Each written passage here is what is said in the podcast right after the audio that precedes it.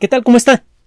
Le damos la bienvenida a El explicador de Enrique Ganem y María de Los Ángeles Aranda. Hemos dicho en muchas ocasiones que el siglo XXI es probablemente el más crítico en la historia de nuestra especie. Están en juego muchas cosas.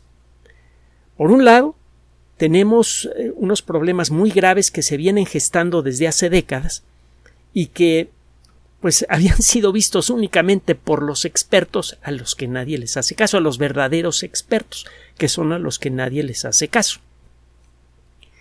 Eh, estos problemas involucran alimentación, eh, producción de energía, contaminación ambiental, acceso al agua y muchos otros. Todos estos problemas están de alguna manera interrelacionados. Estos problemas están creciendo muy rápidamente.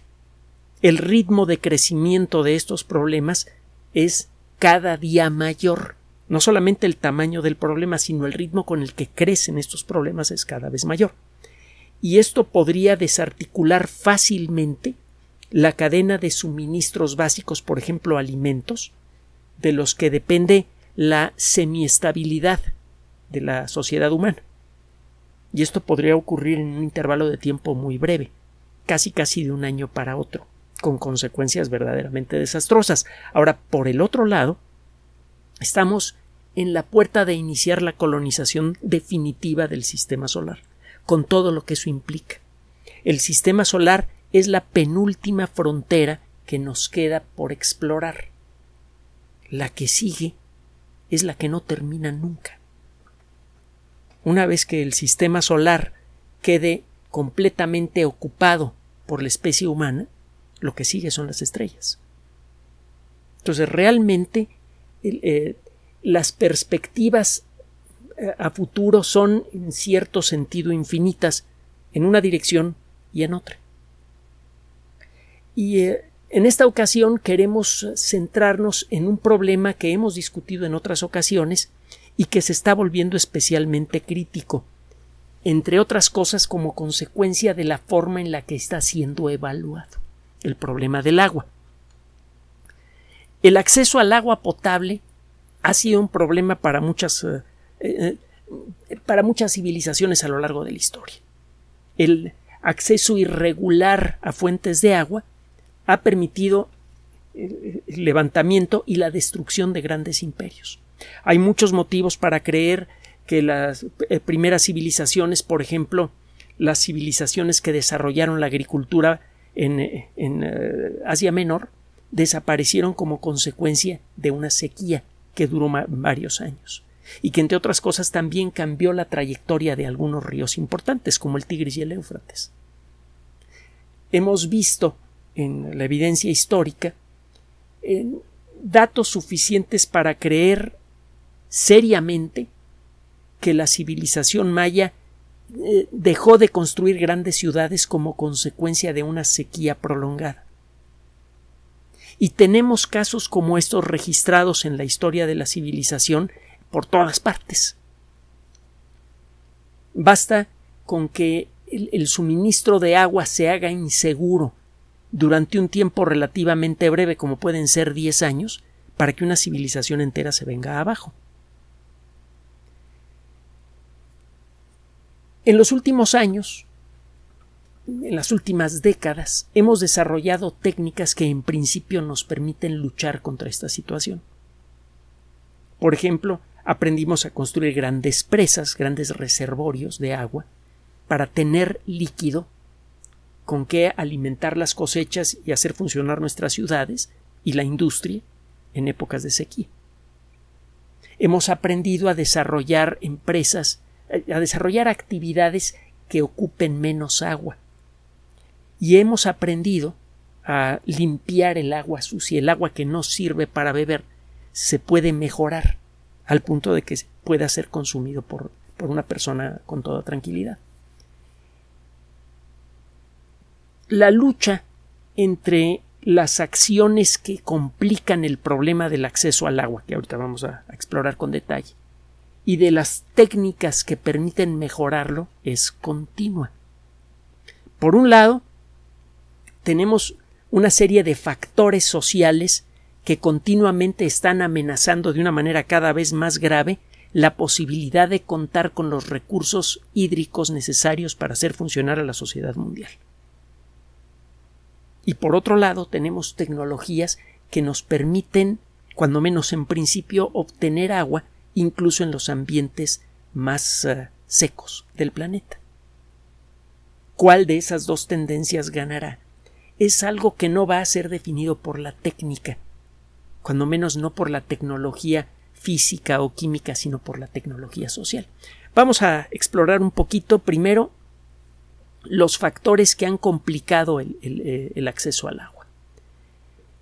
El eh, primer problema, con mucho el más importante, el que agrava todos los problemas sociales y ambientales de la sociedad humana, y por lo tanto el que debería ser considerado como el enemigo número uno de la sociedad humana, es nuestro propio éxito como especie, la sobrepoblación. Estábamos revisando, Ángeles y un servidor, datos publicados por la ONU, que por cierto aparecen en la Wikipedia, como era de esperarse, pero bueno, los encuentra usted en la, eh, en la página oficial de las Naciones Unidas, sobre la forma en la que ha crecido la población humana.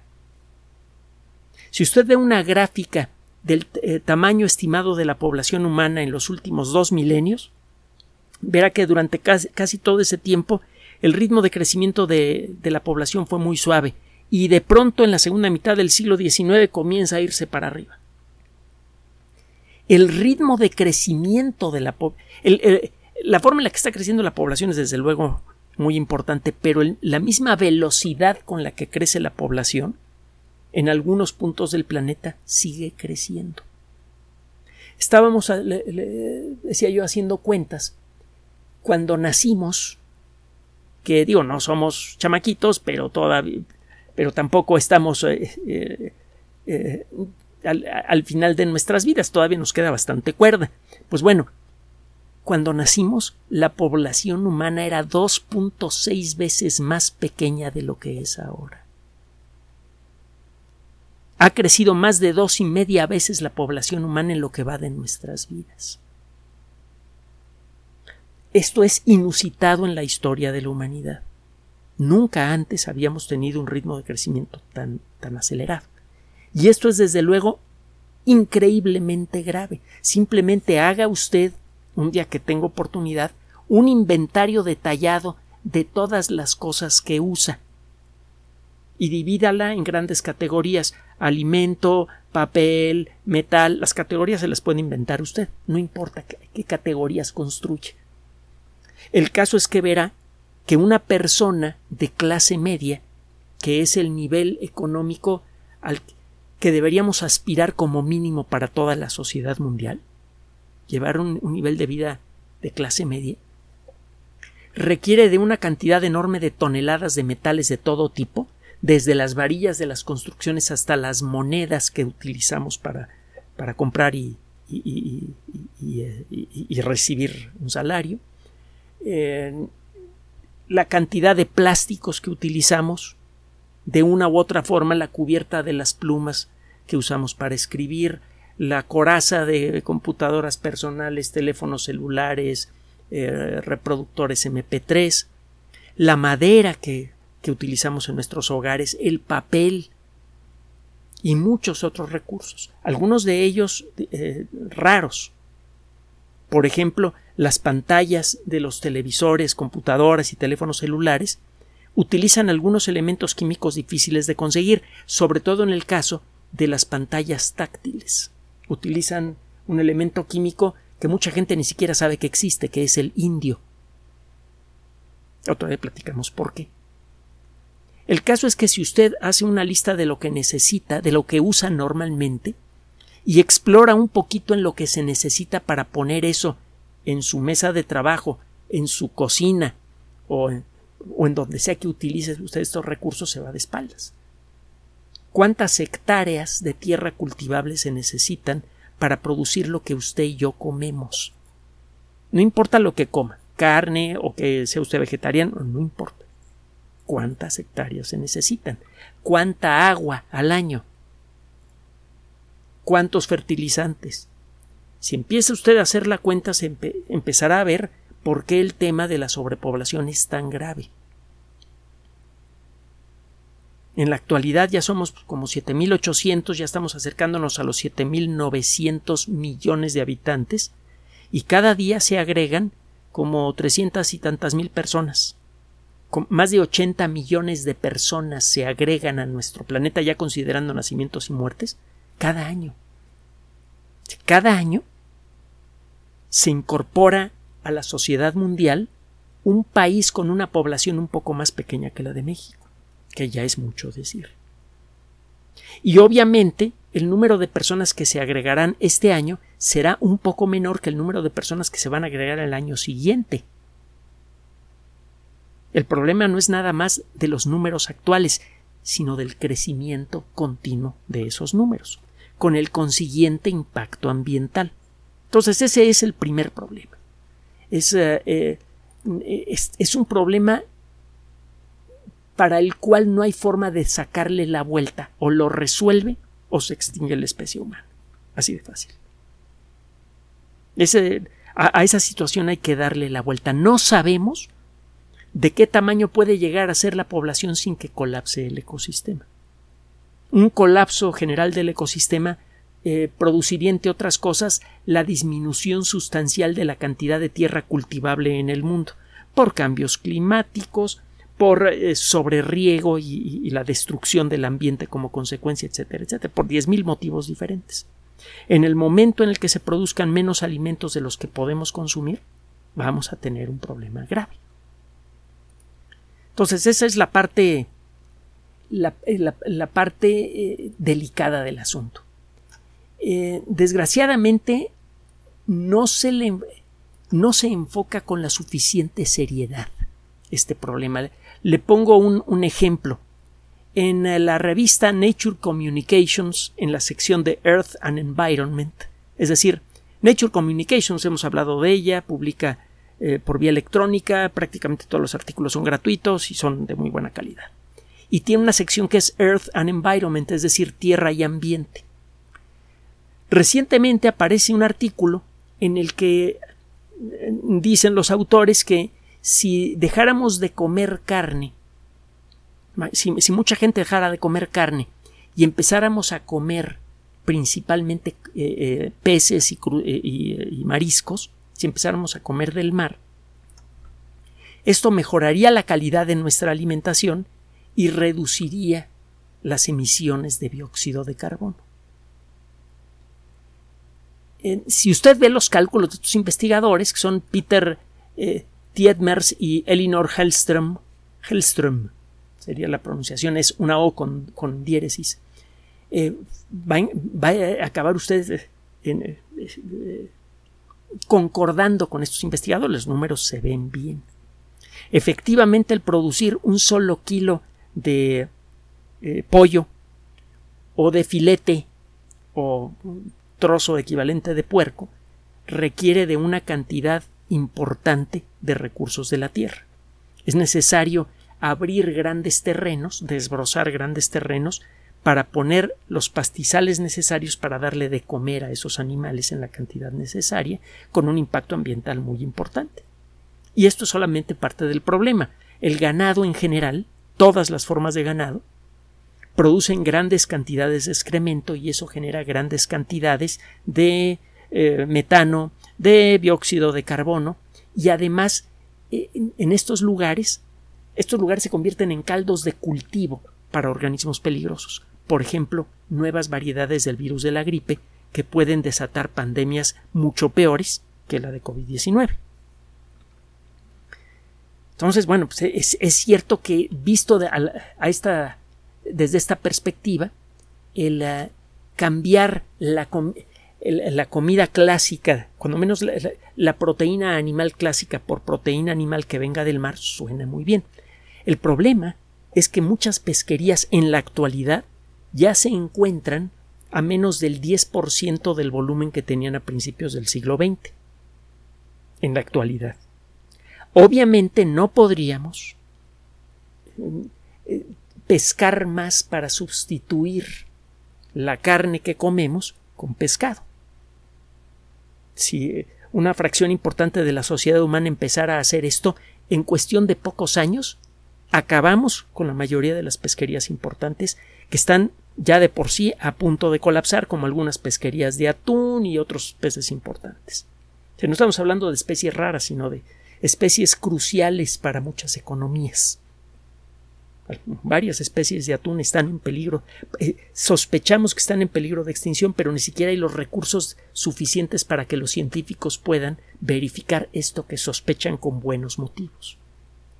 Bueno, hay otro problema. Usted dice, bueno, entonces vamos a poner granjas, vamos a utilizar acuacultura, la tecnología que permite crear el equivalente de granjas, pero con, con organismos acuáticos.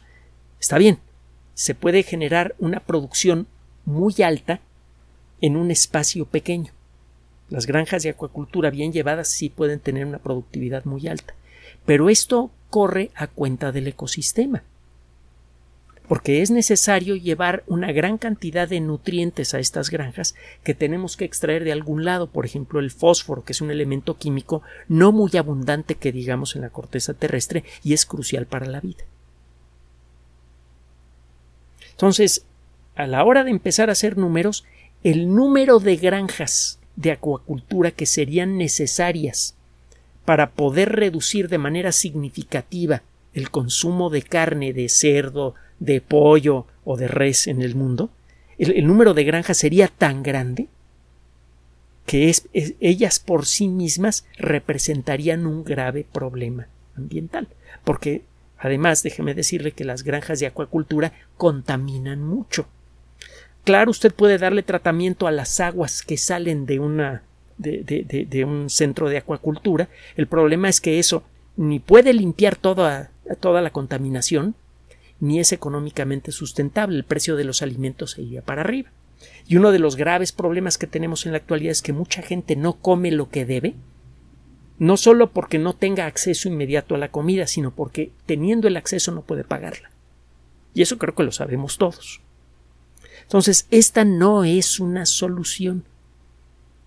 Es una noticia que da la impresión de que, de, que dice algo coherente, pero la realidad es que no suena coherente si usted estudia un poquito de biología y sabe lo que, lo que implica la acuacultura.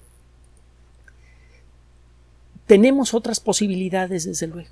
Podemos recurrir, por ejemplo, a fuentes de agua que que en principio no es potable. Podemos desalinizar agua de mar y podemos también eh, reciclar el agua que hemos ensuciado.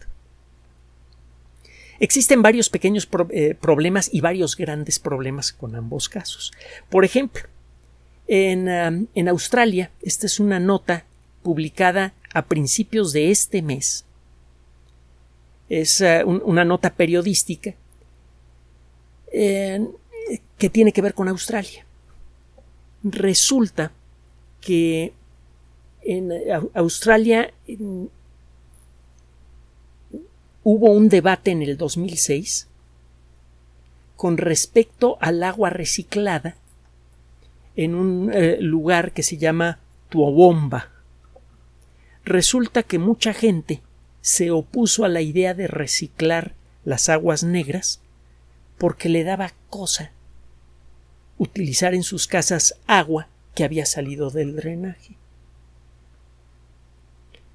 Eh, si usted sabe un poquito de biología, sabe que toda el agua de la Tierra tarde o temprano ha pasado por un drenaje o algo equivalente.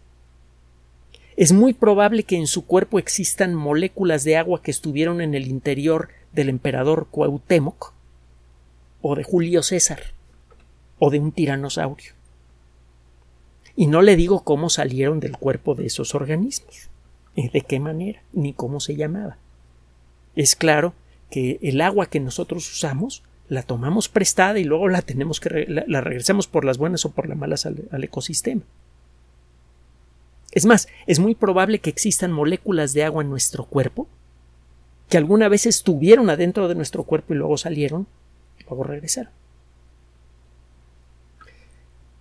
El punto es que en, muchos lugares del mundo no estamos ni siquiera mentalmente preparados para entender bien la tecnología de la que puede depender nuestro futuro. No hay suficiente divulgación y, eh, y aunque exista, no es claro cómo vencer la inercia cultural de muchas sociedades. Simplemente a los australianos, y eso ha pasado en otras partes del mundo, no se les puede convencer de utilizar agua que cuando la revisa usted en un laboratorio bien, bien eh, dotado, es claro que es agua perfectamente limpia y sana, mucho más que la que sale de la llave, porque no trae eh, contaminación de metales y otras cosas que, que se puede incorporar al agua en su camino hasta su casa. A pesar de que esa agua es realmente pura y sana, no la quieren tocar porque es agua que salió de un excusado y que pasó por una planta de reciclado. Por cierto, nos vamos a tener que acostumbrar a eso si queremos colonizar el sistema solar, porque durante desde el principio de, este proceso y durante mucho tiempo vamos a tener que reciclar nuestra propia agua continuamente. Algo que, por cierto, es planteado de una manera razonablemente clara en la novela El Marciano, la que sirvió de base para la película. Es una novela bastante buena. Se habla también del reciclado de la atmósfera y otras cosas más. Mm, otro de los problemas que tenemos, de los problemas culturales que tenemos para enfrentar el, problema de, ah, eh, del, uso correcto del agua, es el de la idea que tenemos de lo que es vivir en una eh, eh, condición de progreso, en una condición de prosperidad. Para mucha gente vivir en prosperidad implica tener una casa, que tenga un jardín con pasto. Es algo muy metido en la cultura, por ejemplo, de, Estados Unidos y en México también. A mucha gente le gusta, cuando puede, tener una casa que tenga un jardín grande lleno de pasto y árboles, pero con pasto. Eh, en Estados Unidos ya han tenido que enfrentar el problema del pasto porque consume mucha agua. El mantener el pasto medianamente verde requiere de un riego constante y abundante. Y esto está generando problemas que ya son claramente insolubles en muchos lugares del país. Por ejemplo, en Las Vegas ya existe eh, una ley que exige que todos los jardines de todas las casas de, la zona se deshagan de su pasto para el año 2027. Varias ciudades en el estado de California le están pagando a los residentes para que quiten su pasto y eh, reemplacen esas plantas por otras que sean resistentes a la sequía. El problema eh, de acceso al agua en California se ha vuelto realmente grave. Y eh, lo peor del asunto es que desde la perspectiva de mucha gente, este problema es causado única y exclusivamente por el calentamiento global antropogénico y cuando cambiemos los carros de gasolina por carros eléctricos y pongamos fotoceldas caras que se rompen por cierto con las granizadas en los techos de nuestras casas el, el problema se va a acabar y vamos a poder sembrar de nuevo pasto. Y esto es patentemente absurdo. Eh, la cantidad de agua potable de fácil acceso en la superficie del planeta ha sido más o menos la misma en los últimos mil o dos mil años. La cantidad de gente que accede a esos recursos es mucho mayor. Recuerde el dato que dimos al principio. Se, ha más que duplicado, está en camino a triplicarse la población general del planeta desde que Ángeles y un servidor nacimos. Es un ritmo de crecimiento brutal. Y ese no es el único problema. Hay otro que tenemos que mencionar un poco más adelante.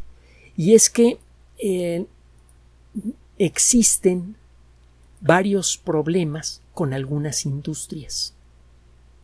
Muchas industrias utilizan grandes cantidades de agua, la del papel, la industria del acero, la producción de un solo automóvil requiere una cantidad vastísima de, de agua la producción de un litro de refresco embotellado de vino o de, o de casi cualquier otra bebida requiere de cantidades muy importantes de agua. Y lo peor del asunto es que muchas de esas bebidas además son agresivas con nuestra salud, encima de todo.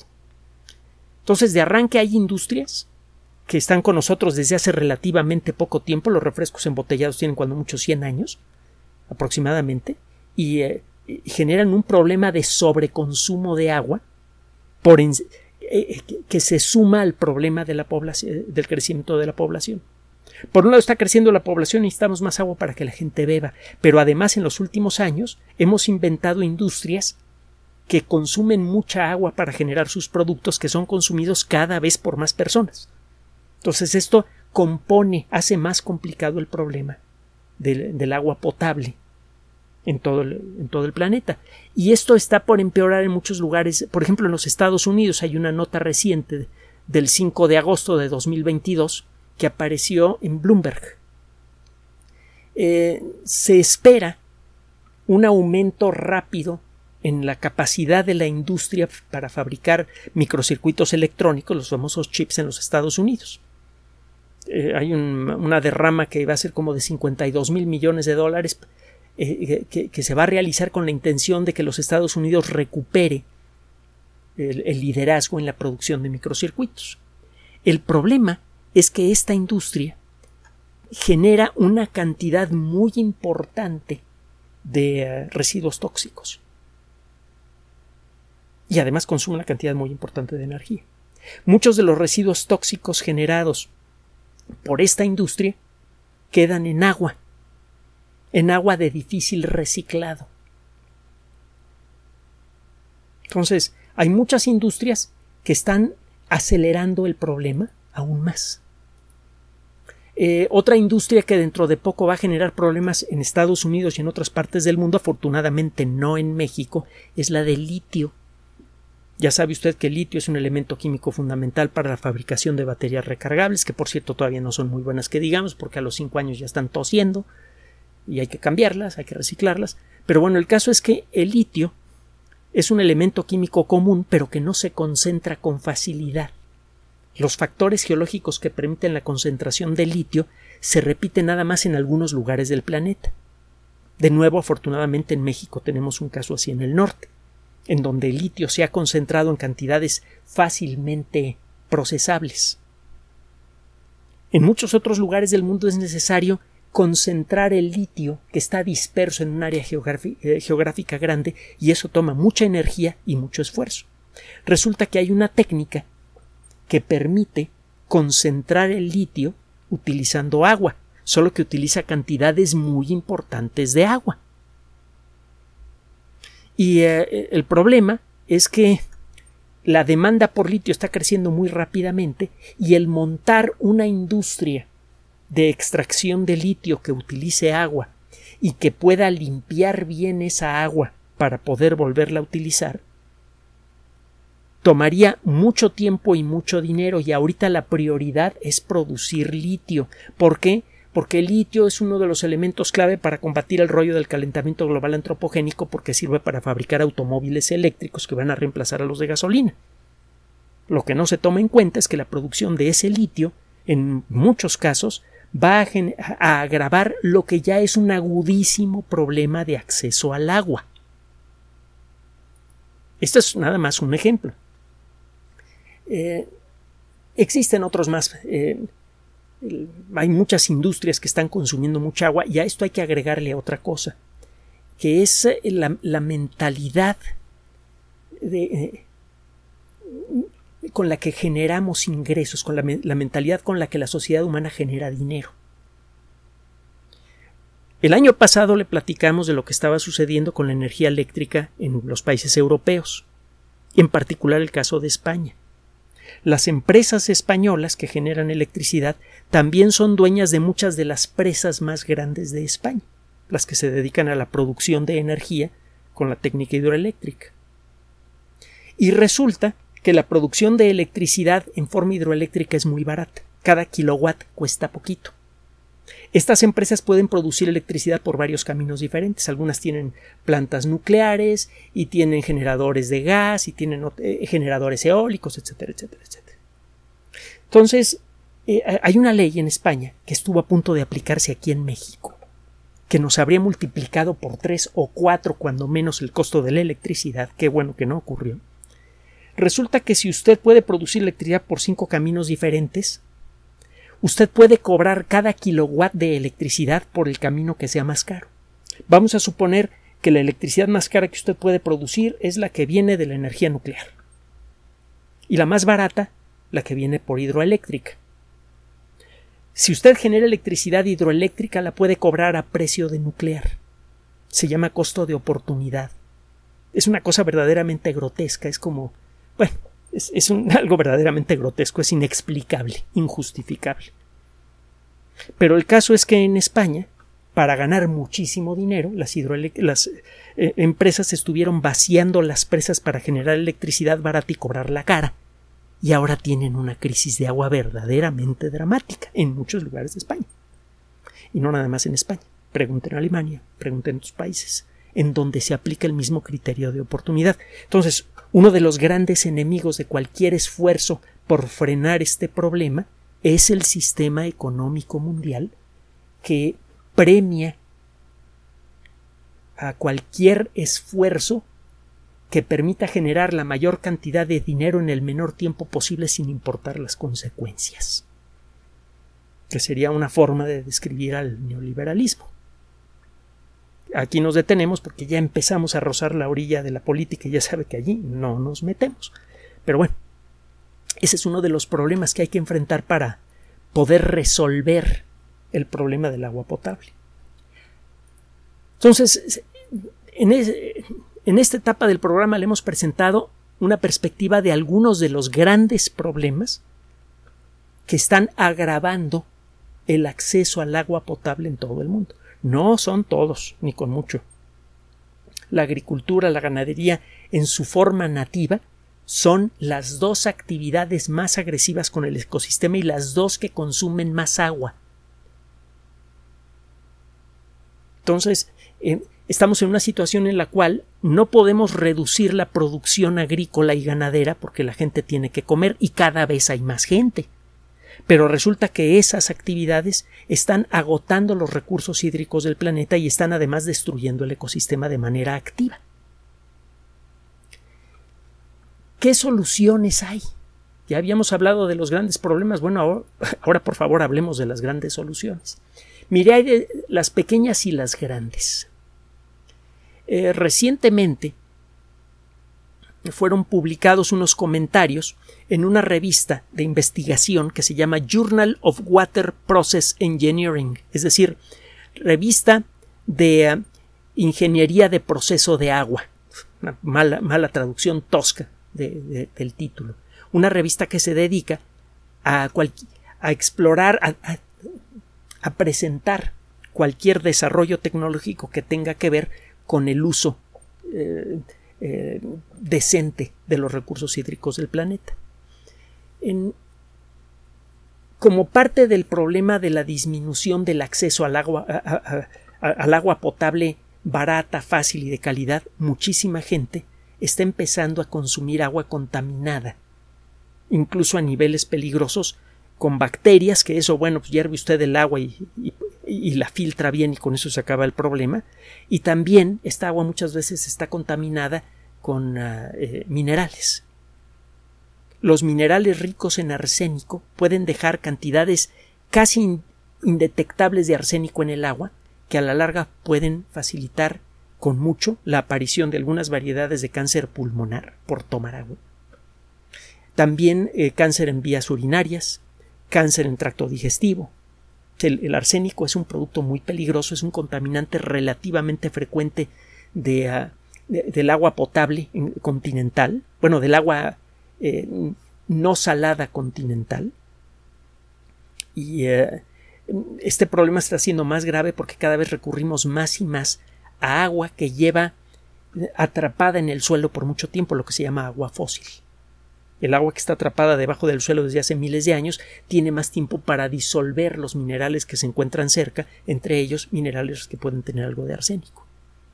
Entonces, cuando usted toma esa agua, está tomando más minerales de los que debería, algunos de ellos pueden alcanzar niveles peligrosos y puede usted encontrarse en una situación como estas.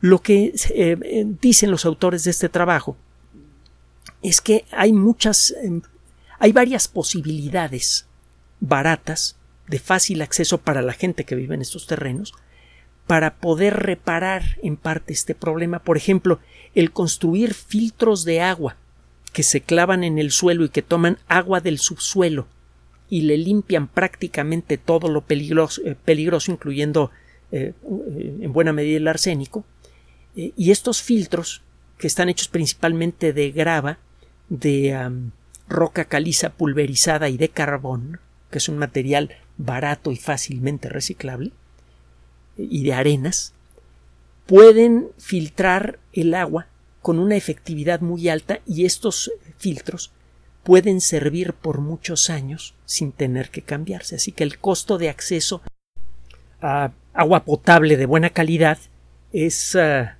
potencialmente bajo, se podría conseguir a muy bajo costo. Este tipo de sistemas se podrían adaptar con facilidad a colectores de agua de lluvia. En la actualidad es una muy mala idea el tratar de tomar agua de lluvia, el, eh, colectarla. Eh, primero porque esta agua generalmente arrastra mucha contaminación. Y segundo, porque los filtros actuales disponibles para su limpieza son en la mayoría de los casos imperfectos y son muy caros. Hay otros sistemas de filtrado eh, son propuestos en este artículo, Journal of Water Process Engineering.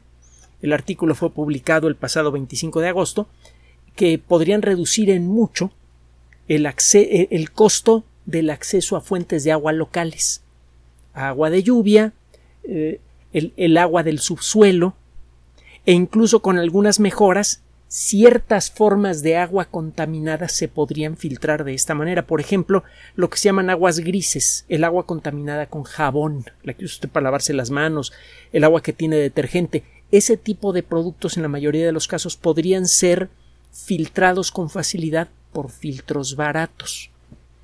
Y esto ayudaría en, mucho a reducir el consumo de agua en hogares, que hay que decirlo, eh, es un, representa un porcentaje relativamente bajo de la cantidad total de, de agua que usa la sociedad humana. Los rubros principales son agricultura, ganadería y algunas industrias.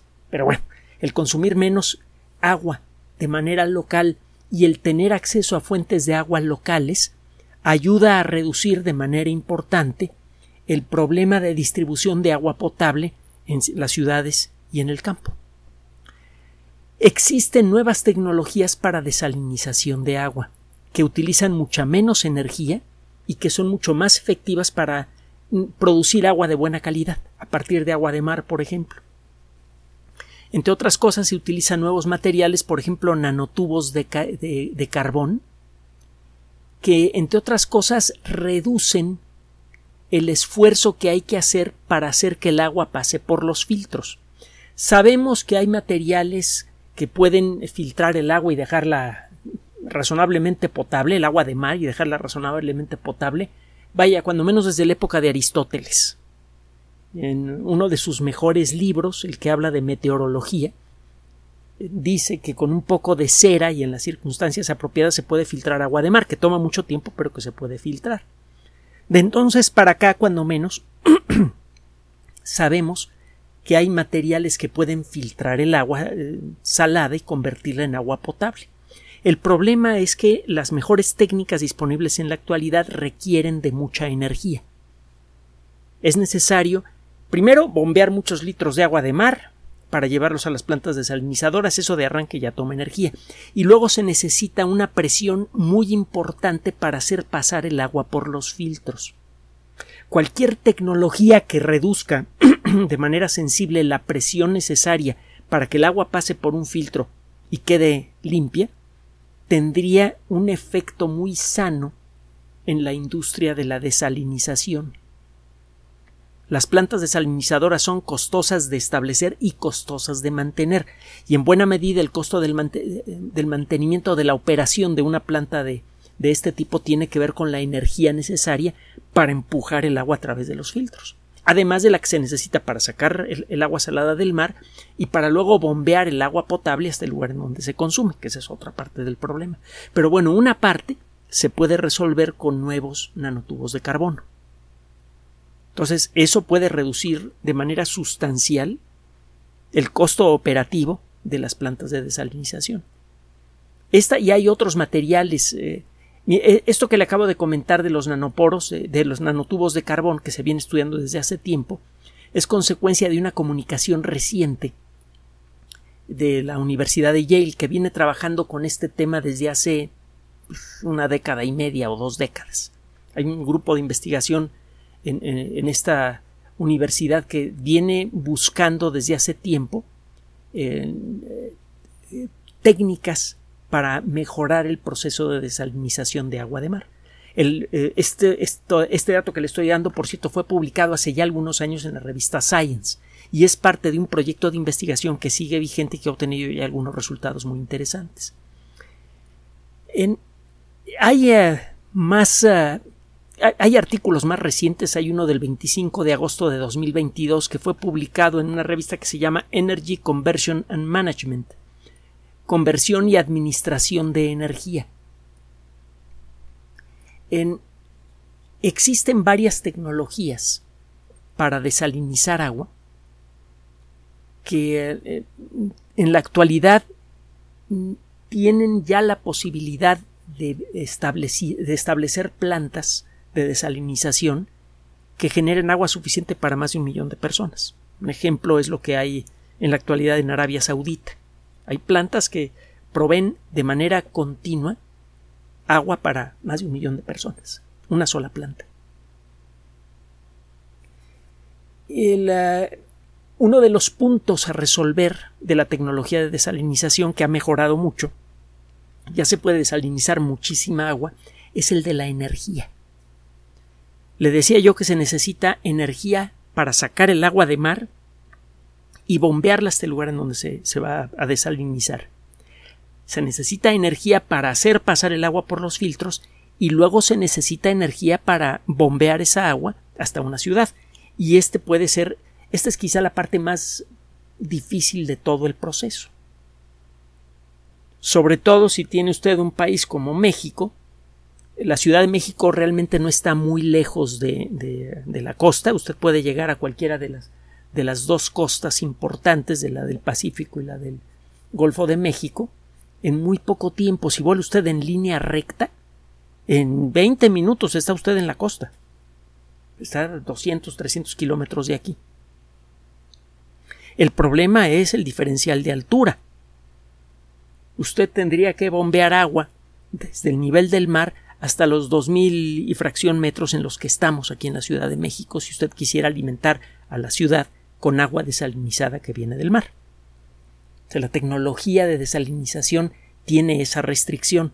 Si usted quiere regar la parte norte del país con agua desalinizada, tiene que, eh, tiene que enfrentarse también con un diferencial de altura importante, pero no tan importante eh, como el que hay en el centro del altiplano, en la Ciudad de México, por ejemplo, pero ciertamente tiene que enviar el agua mucho más lejos porque la eh, República Mexicana es mucho más ancha en el norte que en el sur hay, puntos que están muy lejos del océano y que tienen problemas serios de, acceso a agua. Entonces, eh, uno de los problemas que, que hay que resolver es el de cómo administrar correctamente la energía en los sistemas de desalinización.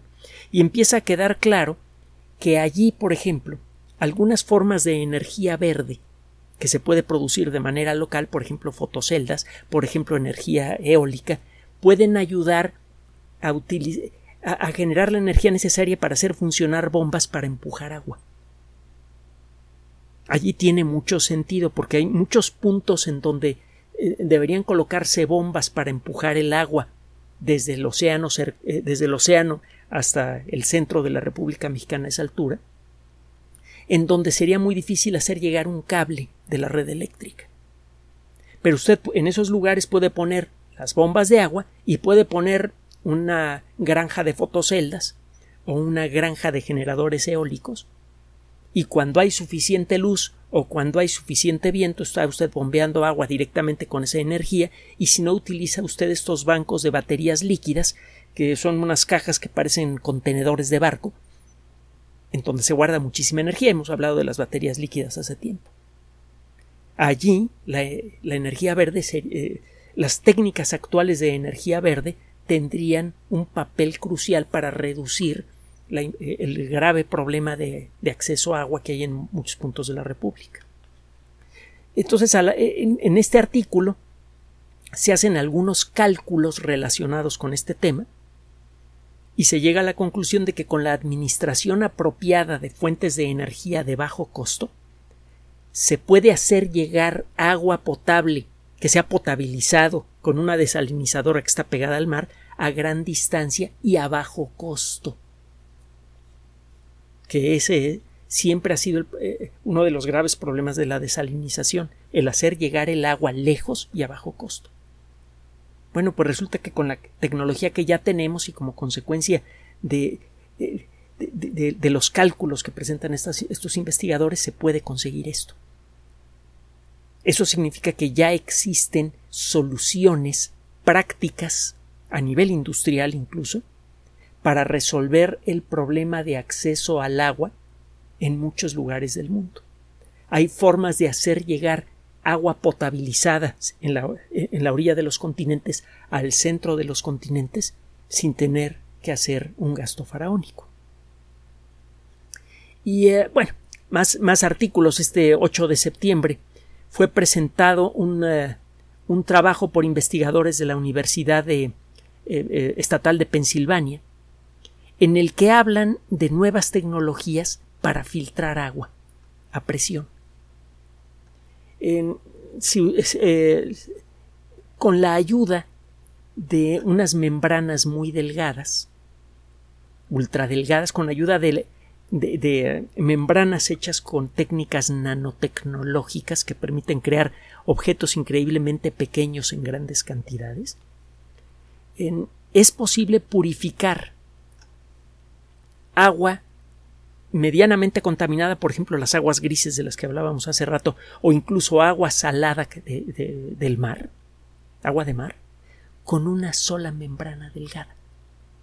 En lugar de tener un filtro de varias etapas, con una sola membrana se puede filtrar agua con gran facilidad. Esta membrana es duradera y además es razonablemente barata de fabricar y es fácilmente reciclable. El único pero, y es un pero menor que tiene esta tecnología, es que necesita que el agua sea impulsada a presión para pasar por este filtro. Y esa presión requiere de energía, se necesitan bombas que gastan electricidad, pero regresamos al artículo anterior. Usted pone fotoceldas, generadores eólicos o lo que corresponda para cada lugar, genera la electricidad de manera local a bajo costo y con eso opera las bombas y con eso desaliniza agua. Y una vez hecho esto, usted establece un sistema de envío por etapas, bombea el agua hasta un depósito, de allí otra bomba lo bombea hasta otro depósito y en cada uno de esos casos tiene usted sus fotoceldas, sus generadores eólicos para producir localmente la electricidad que se necesita en cada etapa. Como el costo de generación y mantenimiento de esos servicios es relativamente bajo, el costo final de esa agua potable será bajo también. Los nuevos filtros no solamente son capaces de detener sales, también se pueden detener otros contaminantes eh, importantes. Un trabajo presentado por la eh, Asociación Acústica de los Estados Unidos, la Asociación Acústica de América, llamémoslo Estados Unidos porque América es bastante más grande, propone un sistema que ya han probado y, que está siendo, eh, va a ser presentado en la siguiente reunión de la Acoustical Society of America que tomará, se llevará a cabo del 29 de noviembre al 3 de diciembre de este año. Se trata de un sistema que utiliza ondas de ultrasonido y eh, por la forma en la que son sacudidas las partículas de cosas que flotan en el agua, estas partículas tienden a irse a las orillas del recipiente. Es un poco lo que ocurre cuando tiene usted en una taza de café un poco de café y azúcar, que café instantáneo y azúcar empieza a golpear rápidamente la, eh, eh, la taza, se la empieza a hacer vibrar. Verá que el azúcar se va al fondo de la taza y el café queda en la parte superior. Se separan los dos materiales. Bueno, basándose en este principio con ultrasonido, estos investigadores encontraron que pueden llegar a eliminar cosas que de otra manera tapan los filtros, por ejemplo los microplásticos, que es un problema de contaminación cada vez más grave en el agua potable y en el agua de mar. Si usted trata de filtrar directamente agua que tiene mucho microplástico, el microplástico le tapa el filtro y tiene que cambiarlo cada rato y le sale muy caro el chiste. Pero si primero hace pasar esa agua por un sistema de ultrasonido, los microplásticos se concentran en las orillas del recipiente y los puede usted recoger con facilidad. El agua resultante ya tiene muy pocos microplásticos y no se bloquean los filtros. De nuevo, una solución simple, técnicamente barata y fácil de aplicar a gran escala con la tecnología que tenemos ahora, nos ayuda a resolver lo que parece ser un problema imposible de enfrentar, el de la contaminación por microplásticos. Y eh, total, hagamos un, resumen de lo que hemos platicado para ofrecerle conclusiones. Uno de los graves problemas que tiene la sociedad humana moderna y que tiene que resolver ya, es un problema que viene creciendo rápidamente con el crecimiento de la más rápidamente que el crecimiento de la población, es el del acceso al agua. De arranque, cada vez que aparece una persona más en el planeta se necesita agua para, para que esta persona pueda beber y pueda comer y se pueda vestir y pueda tener todo lo que la demás gente tiene. Es cuestión de simple decencia fundamental el darle a todo mundo la oportunidad de una vida mínimamente decente. Y eh, la realidad es que si queremos sobrevivir como especie tenemos que aprender a comportarnos de manera mínimamente decente con nosotros mismos. Entonces, cada vez que nace alguien, eso implica un impacto ambiental importante. Y hay que sumarle que el crecimiento de la, de la población está generando nuevas industrias y las industrias existentes están creciendo y muchas de esas industrias consumen agua potable. Todas las industrias clásicas, desde la industria del papel, que es muy antigua, consumen agua y a veces en cantidades muy importantes. Y muchas nuevas industrias, por ejemplo, la minería de litio, por ejemplo, la tecnología de los chips, por ejemplo, la producción de hidrógeno a partir de agua, para usar el hidrógeno como combustible verde, estas nuevas eh, eh, eh, industrias que ya existen o están por nacer van a consumir aún más agua. Entonces, claramente necesitamos resolver el problema del agua. del lado desagradable, el problema del agua es grande por lo que le mencioné población enorme que está creciendo, las prácticas necesarias para mantener funcionando en mínimos la sociedad, la producción de alimentos, por ejemplo, la producción general del campo, la agricultura, la ganadería, son excepcionalmente agresivas en este sentido y en otros. La agricultura y la ganadería son las principales destructoras del ecosistema terrestre en general y son de las, de las que consumen más agua de todas las actividades que tenemos los seres humanos y necesitamos incrementar agricultura y ganadería porque cada vez hay más gente. Nos resistimos a aplicar muchas de las soluciones que tenemos, como en el caso de Australia del agua reciclada que le mencioné. Y eh, encima de todo esto, tenemos eh, un esquema de producción de riqueza que favorece la producción de resultados económicos por encima de cualquier consideración. Si para producir buenos resultados en la industria eléctrica es necesario dejar salir el agua de las presas en un país que tiene sed como España, lo hacemos. A final de cuentas eso nos va a dejar más dinero. ¿Que falta agua? Yo voy a tener el dinero para pagarla. Tú no, es cosa tuya. Ese es un eh, un, problema que se hace cada vez más patente. Eso por el lado negativo. Por el lado positivo, existen muchas técnicas y que en muchos casos son de fácil implementación que se pueden aplicar a muy gran escala y a bajo costo, que pueden reducir de manera muy importante el acceso al agua. Me falta comentarle algo. En cada país existen además otras soluciones de acuerdo a las condiciones de cada país. En México, por ejemplo, hay muchos sitios, sobre todo en el centro norte, que se prestan a la creación de reservorios secundarios. Ya existen presas y se están construyendo más. Y eh, son importantes las presas no tanto para producir electricidad, que de hecho sí, sí, sí tiene eso su importancia para la economía del país y para el bajo costo de la electricidad, que es fundamental para el progreso social, pero eh, también eso tiene un impacto muy importante en la en detener el deterioro de los ecosistemas del centro norte del país y en revertir esa destrucción. Hay muchos rincones en donde bueno, ya tenemos presas, se guarda agua allí, pero cuando se llenan estas presas se descarga esa agua y muchas veces esa agua simplemente sigue por los ríos y va a parar al mar. Existe la alternativa de crear almacenamientos secundarios más pequeños, pero más abundantes. Hay muchos rinconcitos donde se pueden hacer presas más pequeñas. Presas que no servirían para la producción de electricidad porque el agua no cae la suficiente eh, la, la, suficiente altura como para generar la presión necesaria para mover un generador grande. Pero estos pequeños reservorios ciertamente podrían reducir, por un lado, el problema de acceso al agua que tienen muchos campesinos y muchas industrias en todo nuestro país.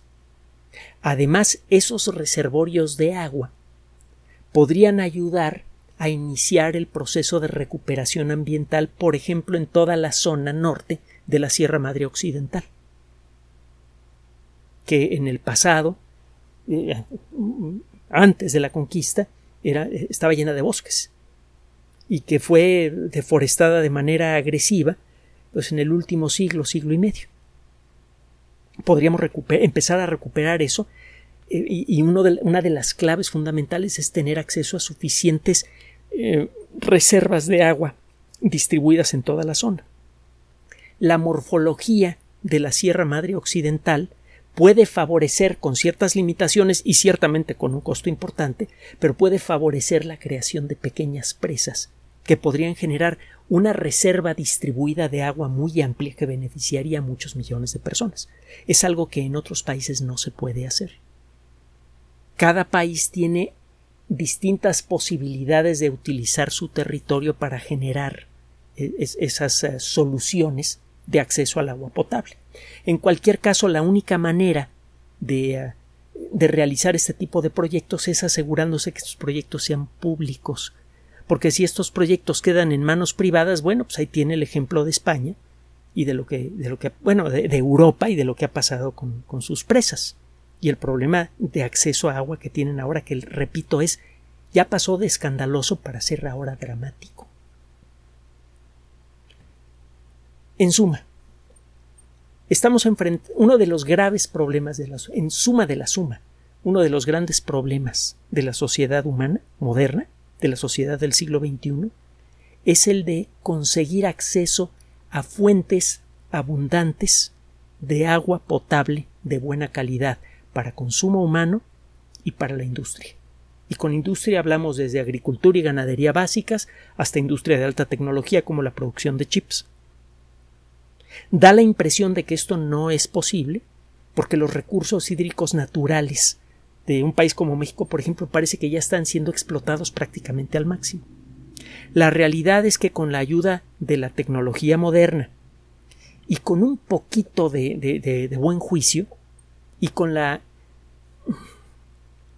e invirtiendo nuestro tiempo y nuestro dinero colectivo de la manera apropiada, podemos encontrar no solamente soluciones a esos problemas, sino que incluso podemos mejorar sustancialmente las condiciones de acceso al agua potable en todo el país, incluso por encima de las posibilidades que existían antes del inicio de la era industrial. A grandes problemas, grandes soluciones. En este siglo estamos enfrentando problemas mucho, muy graves que pueden amenazar nuestra supervivencia. Pero, por otro lado, cuando ponemos de nuestro lado a la ciencia, Cuando pensamos con objetividad y en forma creativa, podemos encontrarle solución a todos los problemas. El problema del agua tiene solución. Lo único que hace falta es que la colectividad se entere en detalle de la dimensión del problema y decida colectivamente darle una solución. Gracias por su atención. Además de nuestro sitio electrónico www.alexplicador.net, por sugerencia suya tenemos abierto un espacio en Patreon, el explicador Enrique Ganem, y en PayPal, el explicador patrocinio por los que gracias a su apoyo sostenemos este espacio. Puede usted descargar gratuitamente estos audios en formato MP3 en Spotify y en iTunes como El Explicador sitio oficial y en SoundCloud como El Explicador y con formato de video en YouTube en El Explicador sitio oficial. Recuerde nuestras redes sociales de siempre, Twitter Enrique-Ganem y en Facebook Enrique Ganem sitio oficial, El Explicador y los grupos que usted ya conoce.